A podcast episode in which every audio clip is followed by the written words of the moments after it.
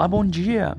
Aqui Daniel Boas, analista de economia do Banrisul, e você está ouvindo o Morning Call Banrisul Afinidade do dia 12 de julho. Lá fora, a divulgação da inflação ao consumidor americano será o ponto alto desta quarta-feira. As apostas de que a inflação dos Estados Unidos ficou moderada na passagem de maio para junho poderá abrir espaço para que o Fed seja mais contido em seus próximos passos, o que, por hora, dá suporte aos ganhos nas bolsas internacionais, enquanto os juros dos Treasuries recuam e o dólar registra mínima em dois meses, ampliando perdas das quatro sessões anteriores. Analistas de mercado seguem acreditando que poderá haver algum episódio de recessão nos próximos trimestres na principal economia do mundo.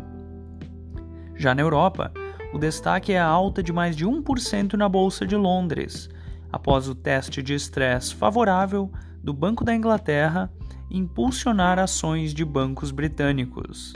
O petróleo, por sua vez, sustenta sinal positivo, ampliando ganhos de mais de 2% de ontem e tocando os maiores níveis desde o fim de abril com esperanças de que a inflação americana diminua e favoreça a demanda pela commodity. Essas foram as notícias internacionais. No Brasil, as atenções ficarão direcionadas aos dados de serviços em dia de agenda fraca. O ambiente positivo lá fora pode ajudar os mercados locais na abertura dos negócios, o que tende a ser um fator importante caso os dados de serviços contribuam com isso.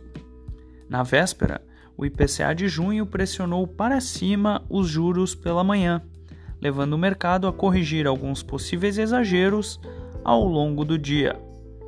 Fechamento do mercado. O dólar encerrou a terça-feira com queda de 0,4% aos R$ 4,85.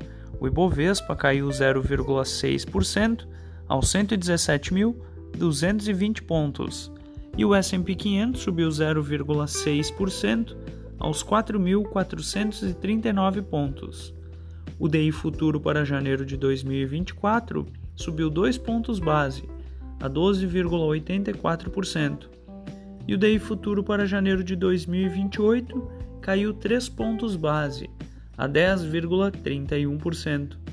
Você ouviu o Morning Call sua afinidade com os destaques do dia.